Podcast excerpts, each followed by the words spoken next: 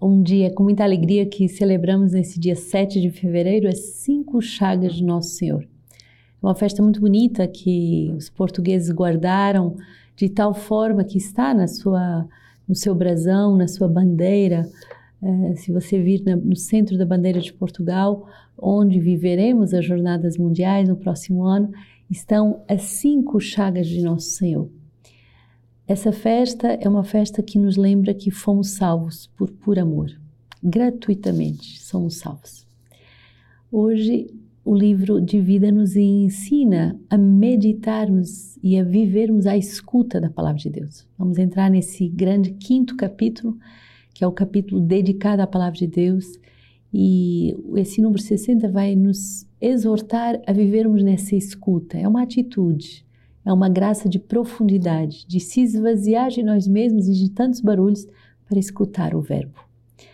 A exemplo da Virgem Maria, de Maria de Betânia e dos discípulos de Jesus, a comunidade se coloca à escuta de Deus, da palavra de Deus.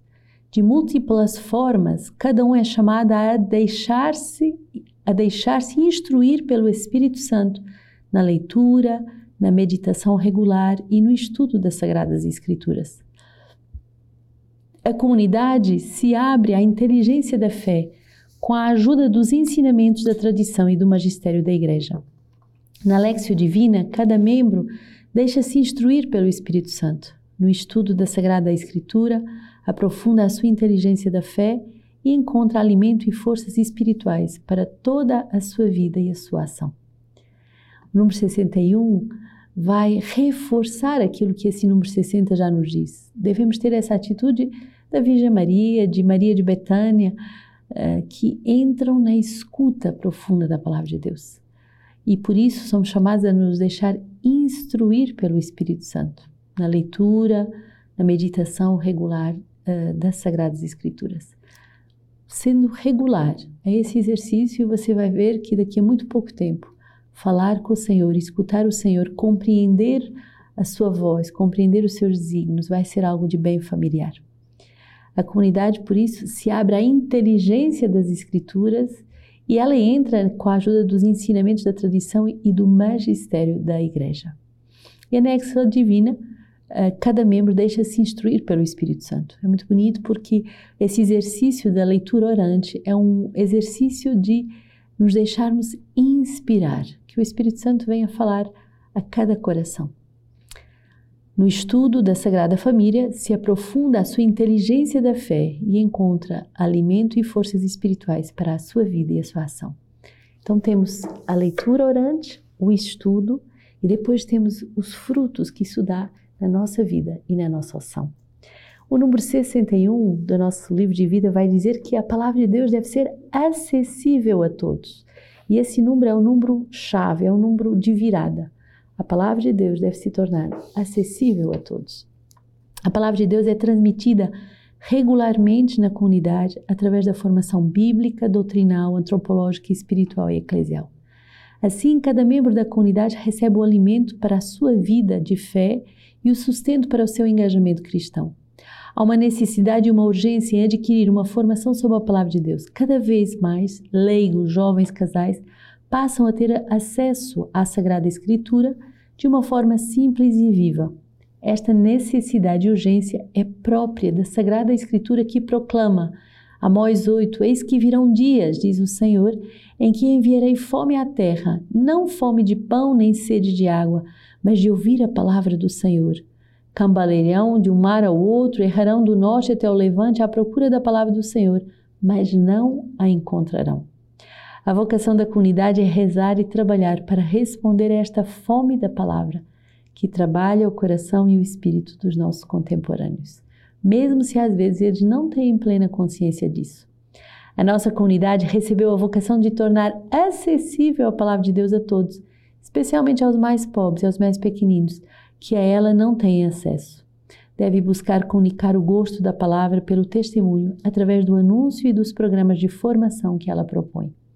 Lucas 10, naquele momento Jesus exultou de alegria sobre a ação do Espírito Santo e disse: Eu te louvo, ó Pai, Senhor do céu e da terra, porque ocultaste essas coisas aos sábios e aos entendidos e as revelaste aos pequeninos. Trata-se de um verdadeiro serviço social junto aos homens e mulheres da nossa época, fortemente tentados por um consumismo materialista desenfreado que os afasta das preocupações com a sua própria alma. Muito forte esse número 61 que fala justamente do carisma principal da nossa comunidade, que é dar, eh, tornar acessível a todos a palavra de Deus. O mundo contemporâneo, o homem deste mundo contemporâneo, muitas vezes não tem consciência que está sedento e faminto da palavra de Deus. Tem a vida tão cheia de outras coisas que acha que não tem falta da palavra de Deus, mas justamente ela, ele precisa da palavra de Deus. E muitas vezes acha que a palavra é algo complicado. Ora, o carisma da comunidade é tornar acessível a todos, mesmo aos mais pobres, mesmo aos iletrados, a palavra de Deus tornar a palavra de Deus acessível a todos é de verdade o nosso carisma. Hoje, na, no nosso livro de vida, o nosso fundador vai nos lembrar essa meditação desse uh, filósofo Emmanuel Levinas, que não concede o conceito de responsabilidade sem considerar o da alteridade. O seu tema central é a responsabilidade é algo que se impõe a mim quando vejo o rosto do outro. Então, tão bonito. Qual é a principal responsabilidade da nossa comunidade? A evangelização, através da tornando acessível a todos a palavra de Deus. Ao me confrontar com o rosto do outro, eu percebo a sua sede e a sua sede principal, que é da palavra. E por isso, a nossa responsabilidade é tornar acessível a palavra que vem uh, justamente uh, saciar a alma daquela pessoa e de dar todas as graças que ela precisa. 1 Reis 8, 1 a 7, 9 a 13, Salomão congregou em Jerusalém os anciãos de Israel para trasladar da cidade de Davi, que é Sião, a arca da aliança do Senhor. Todos os homens de Israel reuniram-se junto ao rei Salomão no mês de Etanim durante a festa, e este é o sétimo mês. E os sacerdotes carregaram a arca e a tenda da reunião com todos os objetos sagrados que nela estavam. O rei Salomão e todo Israel com ele molaram diante da arca ovelhas e bois em quantidade tal que não podia nem calcular. Os sacerdotes conduziram a arca da aliança do Senhor no seu lugar ao debir no templo, a saber, o Santo dos Santos, sob as asas dos querubins. Com efeito, os querubins estendiam as asas sobre o lugar da arca, abrigando a arca e seus varais. Na arca nada havia, exceto as duas tábuas da lei, de, as duas tábuas de pedra que Moisés no Horeba aí tinha colocado, a saber, as tábuas da aliança que o Senhor concluíra com os filhos de Israel que saíram da terra do Egito. Ora, quando os sacerdotes saíram do santuário, a nuvem encheu o templo do Senhor e os sacerdotes não puderam continuar o seu serviço por causa da nuvem. A glória do Senhor enchia o templo do Senhor. Então disse Salomão: O Senhor decidiu habitar a nuvem escura. Assim, eu construí para ti uma morada, uma residência em que habitas para sempre. Essa, esse bonito recito eh, da presença real do Senhor através da sua arca, através da sua lei, da tábua, das duas tábuas de pedra que continham os dez mandamentos, refletem eh, esse, essa arca da aliança onde a lei de Deus é guardada. E essa lei é tão sagrada, é tão preciosa, que ela vai ser encaminhada para o Santo dos Santos, o lugar mais santo, como hoje nós temos o tabernáculo, como hoje nós temos a presença real. O lugar mais santo do santuário é o lugar onde está justamente o Santíssimo. E é tão bonito que quando entra a presença uh, da palavra, para mostrar que justamente a palavra é a presença do próprio Deus, a glória de Deus, a Shekinah, enche o templo com a sua presença e nem os músicos podiam fazer mais nada. Quer dizer que a presença de Deus, a unção de Deus enchia aquele lugar. Quando rezamos, fazemos essa experiência. A unção de Deus nos ensina. A unção de Deus nos uh, fala ao coração. A unção de Deus nos liberta. A unção de Deus uh, vem verdadeiramente trabalhar a nossa alma. Salmo 131, eis que ouvimos que a arca estava em Éfrata, nós a encontramos nos campos de Jar. Entremos no lugar onde, ela, onde ele mora, prostremo-nos diante do seu pedestal.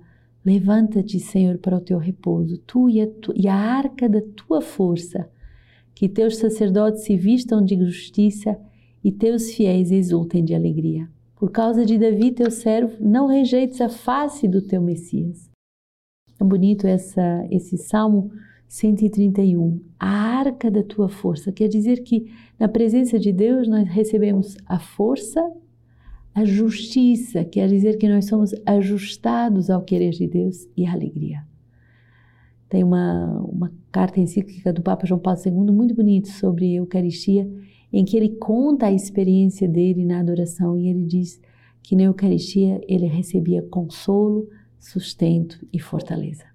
Então somos chamados também a prolongar a nossa oração nesses momentos de intimidade com o Santíssimo, nesse coração a coração com Deus e aí fazer essa experiência de sermos revestidos da sua força, da sua justiça e da sua palavra. Marcos 6, Terminada a travessia, alcançaram terra em Genezaré e aportaram. Mal desceram no barco, os habitantes logo o reconheceram e percorreram toda aquela região e começaram a transportar os doentes em seus leitos onde quer que descobrissem que ele estava. Em todos os lugares onde entrava, nos povoados, nas cidades ou nos campos, colocavam os doentes nas praças, rogando que lhes permitisse ao menos tocar a orla da sua veste.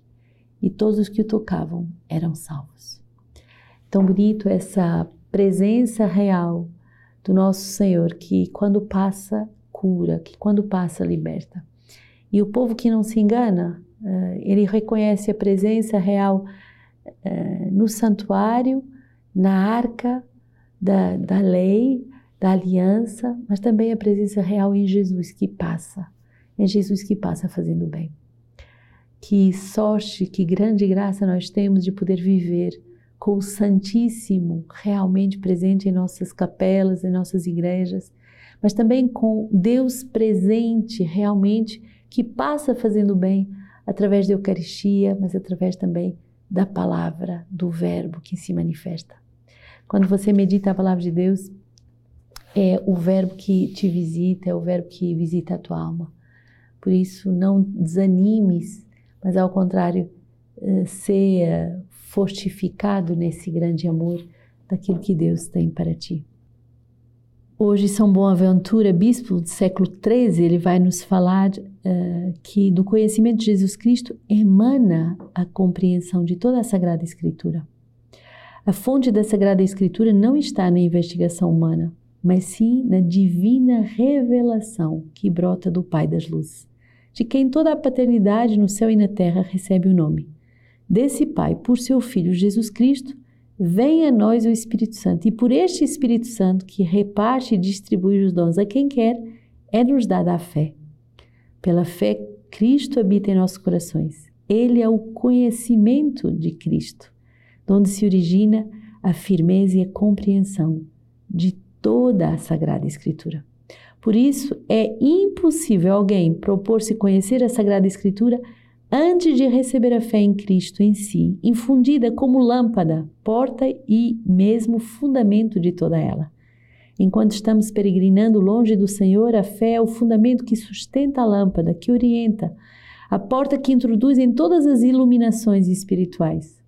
Além de que nos é necessário medir pela medida da fé até mesmo a sabedoria que nos é dada por Deus, a fim de não saber mais do que convém, mas com sobriedade e cada um conforme a medida da fé, a ela concedida por Deus. Não é o resultado ou um fruto qualquer, o benefício da Sagrada Escritura, que estão nas palavras da vida eterna. Ela foi escrita não apenas para que creássemos, mas para que possuíssemos a vida eterna, onde veremos, amaremos e teremos satisfeitos todos os nossos desejos.